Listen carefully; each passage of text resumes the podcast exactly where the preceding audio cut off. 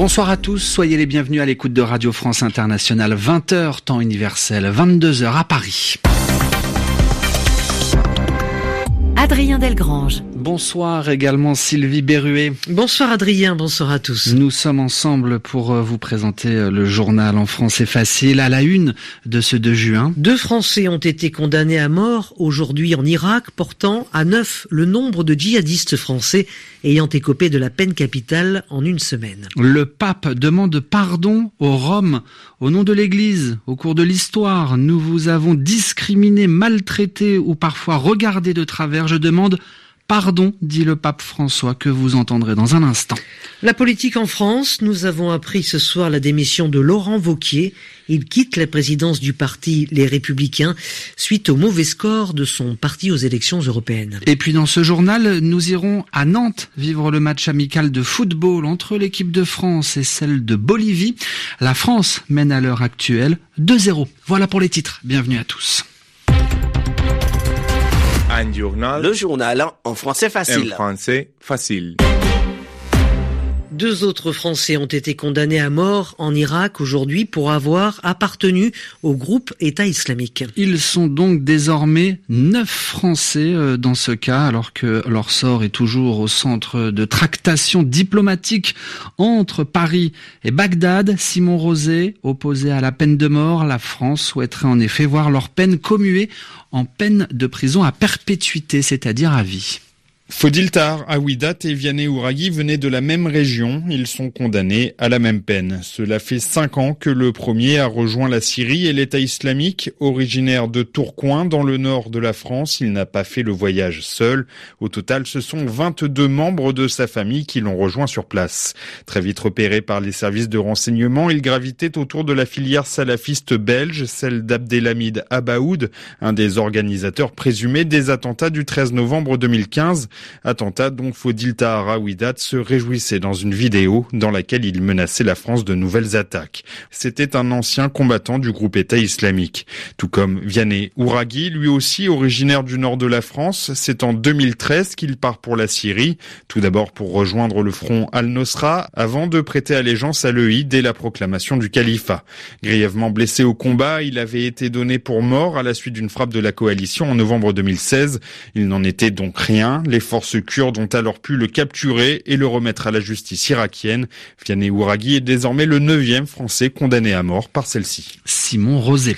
Le pape François a terminé sa visite de trois jours en Roumanie ce dimanche. Et pour cette euh, dernière étape, le représentant des catholiques dans le monde a rencontré des représentants de la communauté rome. Dans un discours prononcé dans une ville du centre du pays, il a également présenté les excuses de l'Église catholique pour les mauvais traitements subis par les Roms. Je voudrais vous demander pardon. Je vous demande pardon au nom de l'Église, au Seigneur et à vous, pour toutes les fois où au cours de l'histoire nous vous avons discriminé, maltraité ou regardé de travers avec le regard de Caïn et non pas celui d'Abel, et où nous n'avons pas été capables de vous reconnaître, de vous valoriser et de vous défendre dans votre singularité.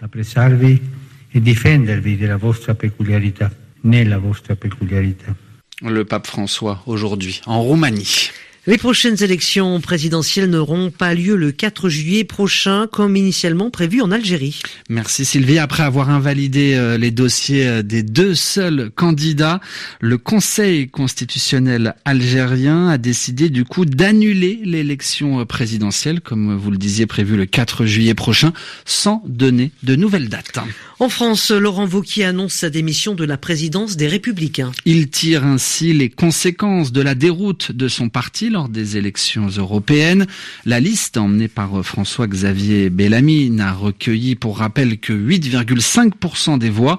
Une semaine après ce résultat, Laurent Vauquier a annoncé sa décision pendant le journal de TF1. Ces élections, c'est un échec. C'est pas facile, mais il faut le reconnaître avec humilité, c'est un échec. On a fait cette campagne tous ensemble. Mais c'est moi qui suis le président de notre famille. Et euh, au fond, pour le dire assez simplement, les victoires, elles sont collectives. Les défaites, elles sont solitaires. C'est comme ça. Et il faut que je prenne mes responsabilités. Ma décision ce soir, c'est une décision qui est mûrement réfléchie. J'ai décidé de prendre du recul. Et pour répondre à votre question, je me retire de mes fonctions de président des Républicains. Laurent Vauquier, ce soir invité du journal de TF1 dans l'actualité européenne, les mairies d'Athènes et de Thessalonique passe à droite.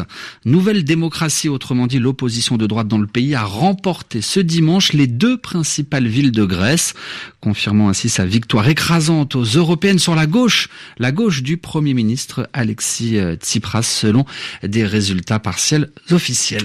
Le football avec un match amical entre la France et la Bolivie ce soir à Nantes, c'est la première fois que les deux équipes se rencontrent. Et après 45 minutes de jeu, nous rejoignons euh, pour Radio France Internationale Martin Guez. Bonsoir Martin.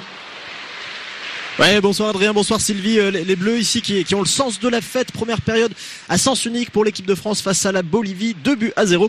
Et ça aurait encore pu être pire si Tovin ou Mtiti ou Griezmann avaient été plus en réussite.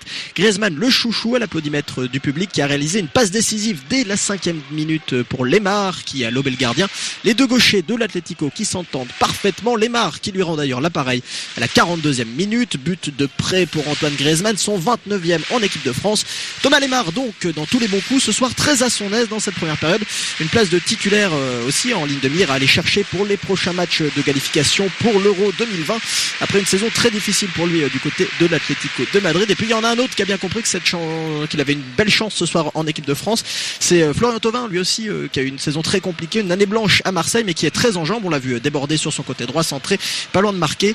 Et celui qui est un petit peu moins en vue, c'est Kylian Mbappé pour son premier match à la pointe de l'équipe de France depuis France-Australie. Mais Kylian Mbappé qui a d'ailleurs été remplacé à la mi-temps par euh, Wissam Ben Yedder, tandis que Léo Dubois est rentré pour sa première sélection en équipe de France. Merci Martin Guez. Nous vous retrouverons dans les prochaines éditions pour nous faire vivre ce match euh, amical entre la France et la Bolivie. Un mot euh, de tennis à Roland Garros pour vous dire que le Suisse Wawrinka jouera les quarts de finale contre son compatriote suisse Roger Federer. Quant au match entre le Français Benoît Paire et Kei Nishikori, eh bien il se poursuivra demain. Euh, Benoît Père est mené 2-7 euh, à 1.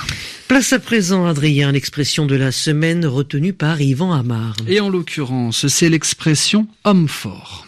Les manifestants algériens défilent contre Gaïd Salah et s'en prennent à l'homme fort du pays. C'est ce qui se confirme ce week-end, mais on peut se demander pourquoi on appelle, et surtout dans la presse, Gaïd Salah l'homme fort. Alors, c'est une façon de parler qu'on rencontre particulièrement quand une situation est troublée et que le pouvoir vient de changer de main. Gaïd Salah, on sait qu'il n'est pas président de la République algérienne, mais en même temps, on sait aussi que c'est lui qui en ce moment a le plus de pouvoir dans le pays. C'est un pouvoir réel, un pouvoir de fait, comme on dit, qui ne s'appuie pas vraiment sur une fonction officielle reconnue. Et puis, c'est aussi un pouvoir provisoire, en principe, pour quelques mois, jusqu'à ce que des élections déterminent un gouvernement durable et légitime. Alors, homme fort, voilà une expression qui est assez habile. Elle reconnaît bien la réalité de son autorité. En même temps, on voit que quand on parle d'un homme fort, on évite de parler de sa fonction. On souligne sa position de fait, pas de droit. C'est-à-dire qu'on souligne sa situation, mais pas son poste. Hein. Et l'expression en même temps, elle est très imagée, elle est presque brutale. Homme fort, comme s'il tenait sa force de ses muscles, hein, de sa propre personne, autant que des soldats qui l'entourent ou des gens sur qui il a de l'autorité.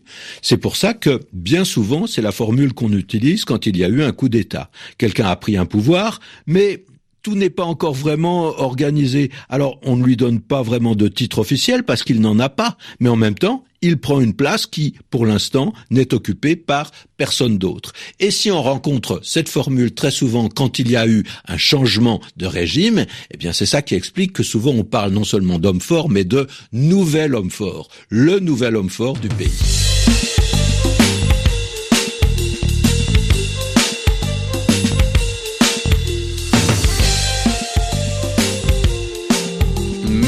Yvan. Yvan Amar, que l'on retrouve quotidiennement sur Radio France Internationale pour en apprendre davantage sur la langue française. Ainsi se referme ce journal en français facile. Merci Sylvie. Merci à vous Adrien Delgrange. Merci également à Hélène Avril pour sa mise en onde.